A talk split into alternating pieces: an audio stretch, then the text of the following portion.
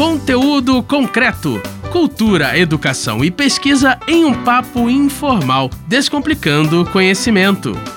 Olá, você, meu nome é Kleber Pereira e nós estamos aqui para mais um papo no conteúdo concreto. Esse programa que é feito na parceria do site saladacult.com.br e da nossa Rádio Erge, a nossa querida Rádio Erge. Eu estou aqui hoje para conversar sobre um, uma questão que tem sido muito comum nos nossos tempos, né? O que é a percepção e a realidade. A gente está vivendo aí tempos de fake news, pós-verdade. A gente vai conversar um pouquinho sobre isso, assim no aspecto psicológico, filosófico.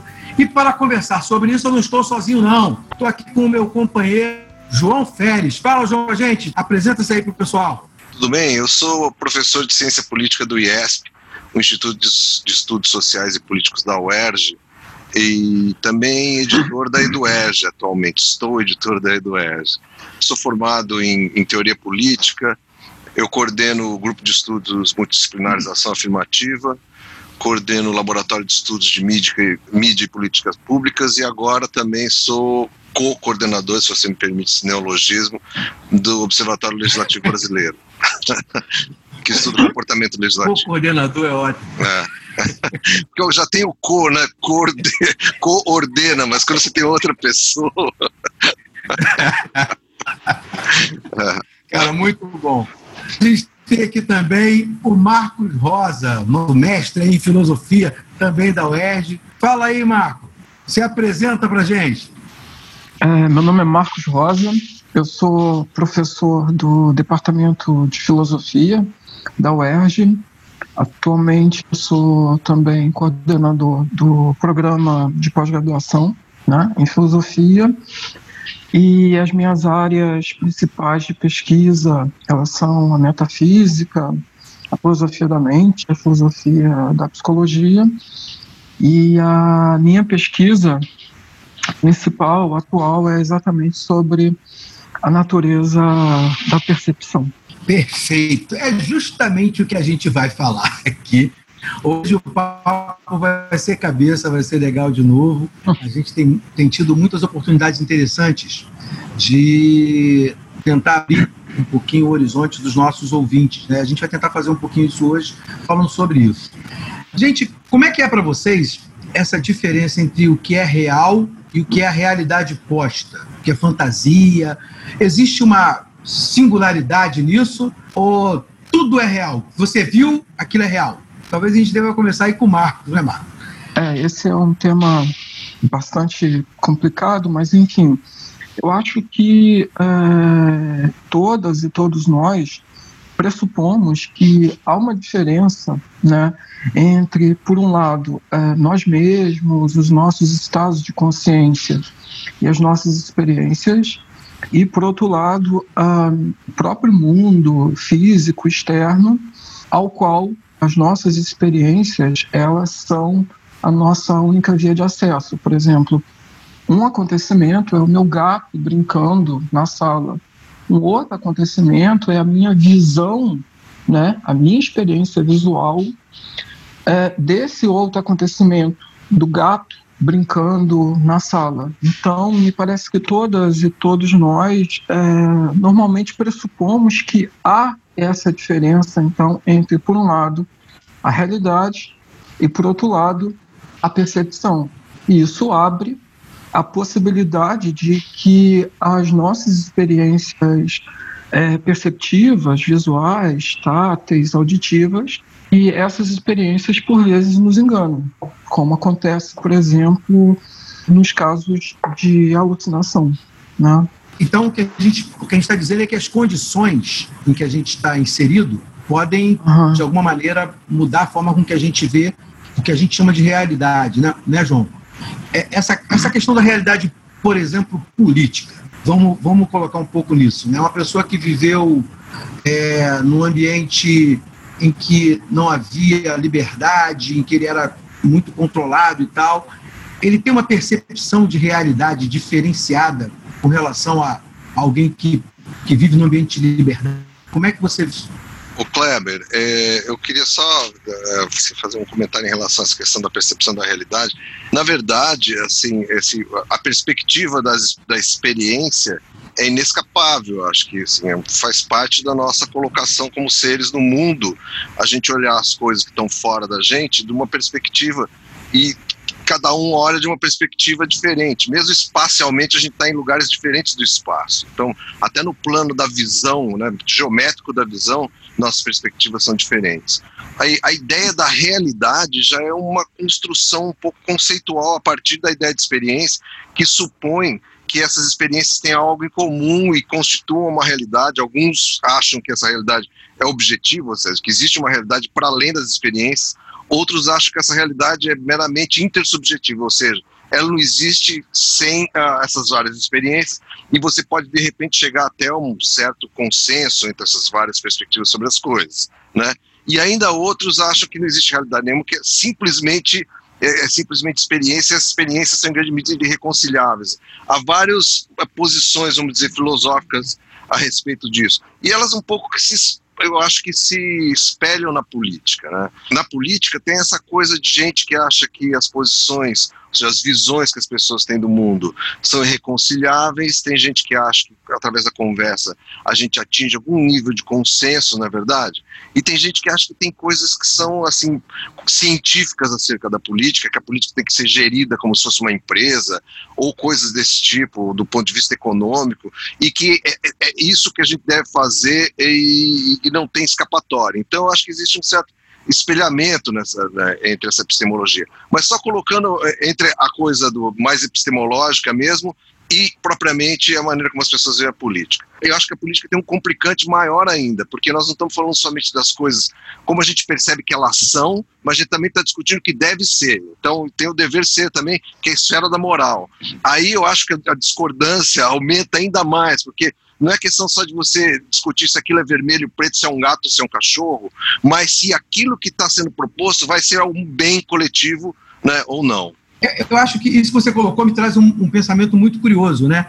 A gente tem uma, uma perspectiva, um ponto de vista, me lembrou um filme que eu vi, cara, que é chamado Ponto de Vista mesmo, que é o mesmo fato contado sobre vários agentes diferentes, né, que estavam vendo aquilo sob um determinado prisma, um determinado ponto de vista. E isso nos mostra que a realidade que a gente está falando aqui, na verdade, é uma conjunção, né? Se existe alguma possibilidade de realidade, ela é uma conjunção, não? Dessas visões todas? É, para responder essa sua questão, e de fato, mesmo no terreno da filosofia, há diferentes concepções acerca uh, da, do problema da objetividade. Né? Há aquelas pessoas que defendem que há tal tipo de coisa como uma verdade objetiva, há aquelas pessoas que vão recusar essa ideia de que existe uma realidade objetiva, de que no final das contas a realidade ela é de algum modo socialmente construída, conceitualmente construída, linguisticamente construída e daí por diante. A minha posição é a de que há sim tal tipo de coisa como uma verdade objetiva, um juízo, quando ele é verdadeiro, ele representa a realidade tal como ela é, independentemente das nossas crenças acerca da realidade, das nossas experiências que nos fornecem um acesso à realidade e da nossa vontade acerca de como a realidade seja.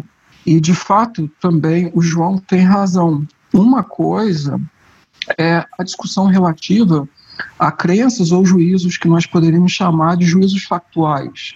Outra coisa diferente é uma discussão em relação ao que nós poderíamos chamar de juízos morais, né? Você pode ser um realista ou um objetivista em relação aos juízos factuais, por exemplo, em relação ao juízo como a Terra possui uma forma esférica, e você pode ser um não objetivista em relação aos juízos morais.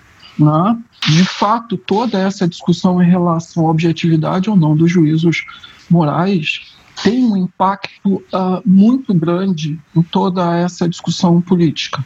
Marcos aí trazendo, inclusive, a Terra plana para a gente. Olha, O que eu acho é o seguinte, é, eu sou um otimista até nesse, nesse, nesse ponto, porque eu acho que é, é, é capaz, nós conseguimos, eu acho, atingir um certo acordo intersubjetivo, eu diria. Eu não sou objetivista, principalmente nas questões que dizem respeito a, ao entendimento, vamos dizer, a festeio, a interpretação das coisas, quanto às questões estritamente morais, mas eu acho que a gente, pelo menos, assim, do ponto de vista cognitivo, consegue atingir um certo entendimento. O que eu quero dizer com isso? Porque existem alguns pensadores, Derridais, os seguidores dele, o pessoal pós-estruturalista, que eles questionaram demais, inclusive, a, a, possibilidade do entendimento, da interpretação e do acordo acerca de interpretações.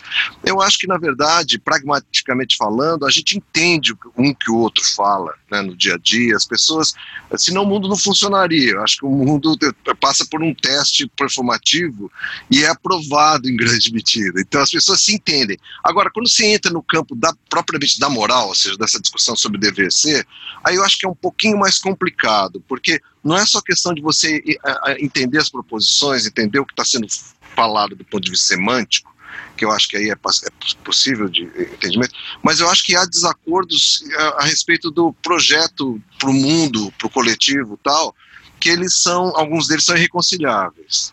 Então não é uma questão para se colocar como objetividade ou não objetividade, eles são até que você pode dizer, fazendo uma brincadeira, objetivamente irreconciliáveis, entendeu? Um, para ser realizado, ele exclui o outro. Então aí eu acho que há a possibilidade de se instaurar assim um, uma, uma situação de conflito, eh, de beligerância, de guerra.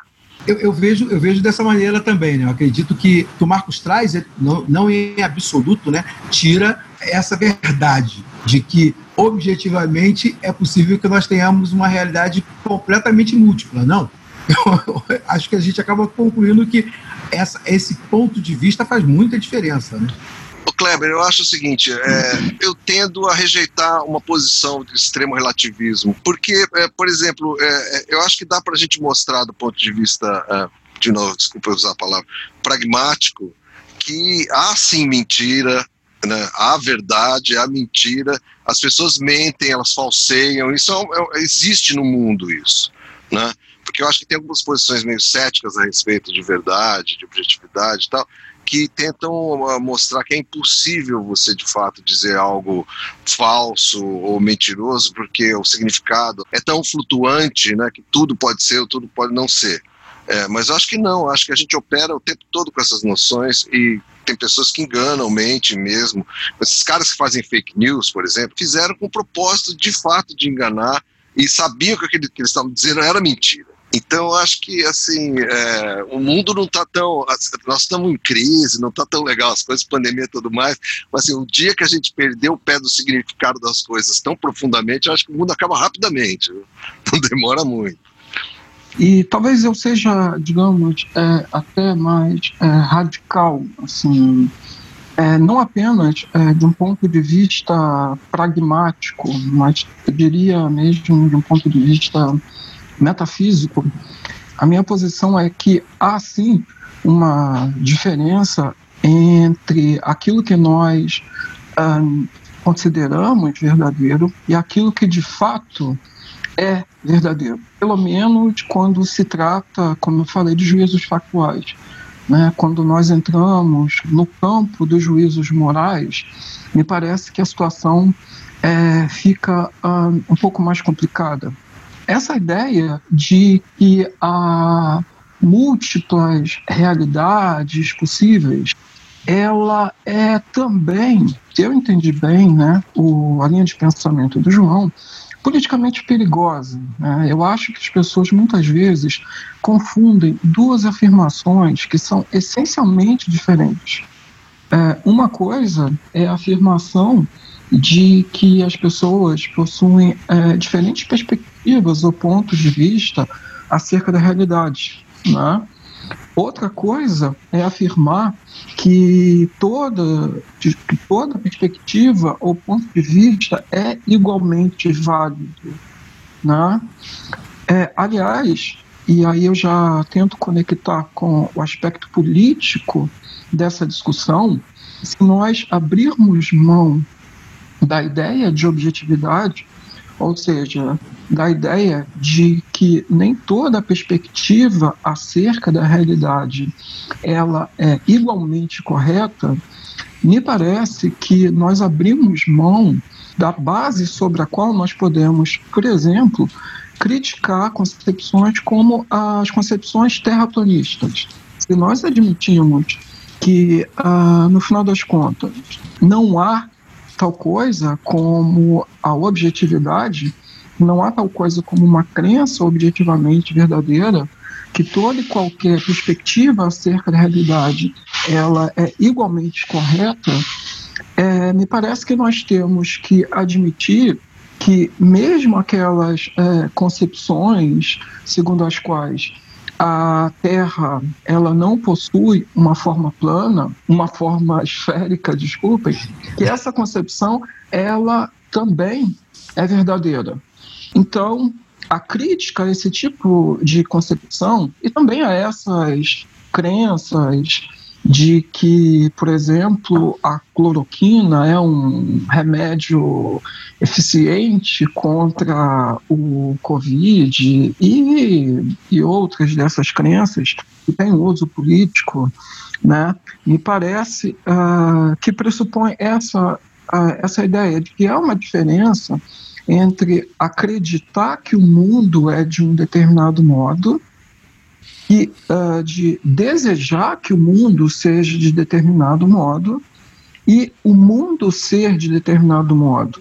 Acreditar que o mundo seja de determinado modo não garante que o mundo seja tal como nós acreditamos.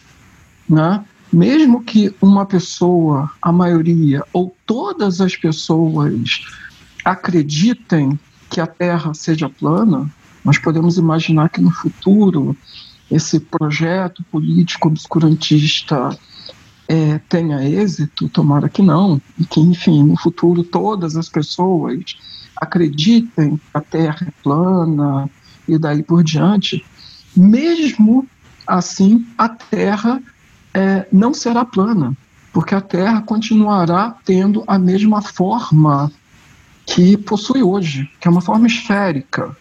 E isso é o que garante também a, que a ideia de erro faça sentido. Então, o que eu estou tentando argumentar aqui é que a, a ideia de objetividade é a ideia que confere algum sentido à própria ideia de erro. Mesmo que eu, a maioria, ou todas as pessoas acreditem ou queiram que o mundo seja de determinado modo, isso ainda não garante metafisicamente que o mundo seja tal como nós acreditamos ou queremos que ele seja. Apesar de eu trabalhar com, com várias provocações durante a nossa conversa, é óbvio que eu, eu quero ver o que vocês trazem, o que vocês colocam, né? Mas uma coisa me chamou a atenção. Você usou duas palavras que eu acho que talvez aí o João possa nos ajudar também trazendo o que ele pensa sobre essas duas ideias específicas relacionadas ao que a gente está tratando: crença e obscurantismo. Você falou sobre as crenças que as pessoas têm e que algumas podem estar no estado, num obscurantismo tão grande que impede que veja o outro lado. Será que isso é assim mesmo, João? Será que ou será que isso é só manipulação? O problema para mim, na verdade, que a nossa sociedade está passando é duplo. Eu acho que a gente pode, assim, é, mais especificamente, a sociedade brasileira nesse momento, ela está sofrendo a consequência, eu acho, de um acúmulo de décadas de um discurso que lhe foi incutido aí pelos grandes meios de comunicação, porque todos eles faziam o mesmo discurso, de desvalorização da, da, da política. Né? Então houve um ataque sistemático à política representativa que foi feito no Brasil. Né? Ou seja, política é tudo ladrão, política é uma questão de corrupção, que leva inclusive a você não fazer diferenças entre uma, a plataforma política e uma outra, né? entre direita e esquerda, por exemplo, entre políticas públicas que atendam né, as pessoas mais necessitadas e políticas públicas que atendem o interesse de banqueiro, por exemplo. Isso tudo desaparece quando você né, reduz a política só a questão de roubar, né? roubar ou não roubar, da, da questão criminal. Então a gente, eu acho que boa parte dos nossos problemas advém disso, na verdade, ou seja, de uma qualidade péssima de informação. Então, é, e é difícil você ter uma democracia que funcione bem quando a qualidade da informação do eleitorado é muito ruim. Está muito enviesado. Esse dano foi feito ao longo de muitos anos e, assim, vai demorar muito tempo se acontecer algum tipo de, de, de, de recuperação em relação a isso. Combinado a isso, esquecendo o Covid, Covid é a terceira coisa, mas combinado a isso, a gente tem o advento das redes sociais. E as redes sociais e esse serviço de mensageria que eles chamam, que esse é o termo técnico, WhatsApp, eles têm uma consequência que é uma consequência bastante deletéria, né? Que eles foram, quando, quando surgiram, eles foram festejados por alguns bocós de plantão, desculpe usar essa expressão, assim, como sendo a redenção final da democracia participativa, deliberativa, todo mundo vai participar, da opinião, finalmente a democracia. Inclusive, assim, um pessoal que olhava para a democracia representativa com um certo desprezo, né? estupidamente, eu acho, né? ou erroneamente e deu no que deu, quer dizer, as promessas de aumento da participação da deliberação acho que estão muito aquém de ser, ser cumpridas, ao passo que um efeito muito deletério desse tipo de comunicação foi o fato de ter arrancado as pessoas, os seres humanos, eu acho, de uma condição, da condição política, comunicativa, que era fundamental desde a época da Grécia Antiga até os dias de hoje, que é o custo da participação, o custo de, da, da, da bom, em sistemas democráticos da exegoria, de você falar, entendeu? De você se expressar politicamente. Sempre houve um custo. Você precisa pertencer a um partido político, você precisa pertencer a um movimento social, você precisa ir para a rua, enfrentar chuva, polícia, gritar slogan, fazer chapa, se juntar com outras pessoas, articular um manifesto, um abaixo assinado. Tudo isso são coisas que que antigamente, quer dizer, que tinham muito peso e você dava a cara, você se mostrava em público. Eu sou responsável por essa opinião. Hoje em dia as pessoas fazem as coisas, isso e muito pior, ou seja, atacam as outras de uma maneira feroz, sem se identificar. Eu acho que isso, na verdade, a falta de responsabilização sobre a comunicação política, na verdade, tem uma consequência extremamente deletéria para a democracia. Porque aí qualquer um, inclusive robôs, podem fazer isso. Né? Então você, quebra, inclusive, com a, ideia da, da, da, da, política como atividade humana, exclusivamente humana, entendeu? É, enfim, para finalizar mesmo, eu tenderia a concordar com o João de que esse fato, que é um fato catastrófico, terrível, o advento da internet é um fato novo, mas essa ideia, esse domínio de uma concepção obscurantista, talvez não seja realmente um fato novo.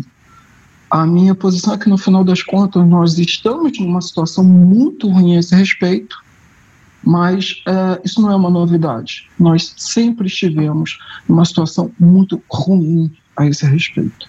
A gente teria aqui papo aqui durante muito tempo para poder esmiuçar ainda mais essa, essa posição, mas eu queria só que a gente fechasse aqui né, com a fala final de vocês Gostaria de agradecer e dizer que eu estou à disposição para participar outras vezes, para discutir política.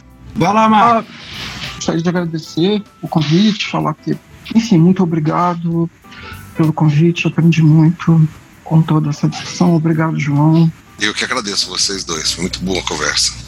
Gente, foi, foi legal. Né? Cabeça, cabeças vão, vão estourar para tentar entender toda a complexidade que a gente falou aqui. Mas é muito legal isso, é muito legal a gente ver pontos de vista que se complementam em linhas completamente diferentes sendo colocados. Eu acho isso muito bom. E para você que ficou aí com a gente procurando, buscando o que era verdade, percebendo a realidade, é isso aí. Fique bem e até a próxima. Conteúdo concreto. Produção Rádio Erge e Salada Cult. Realização Centro de Tecnologia Educacional, CTE.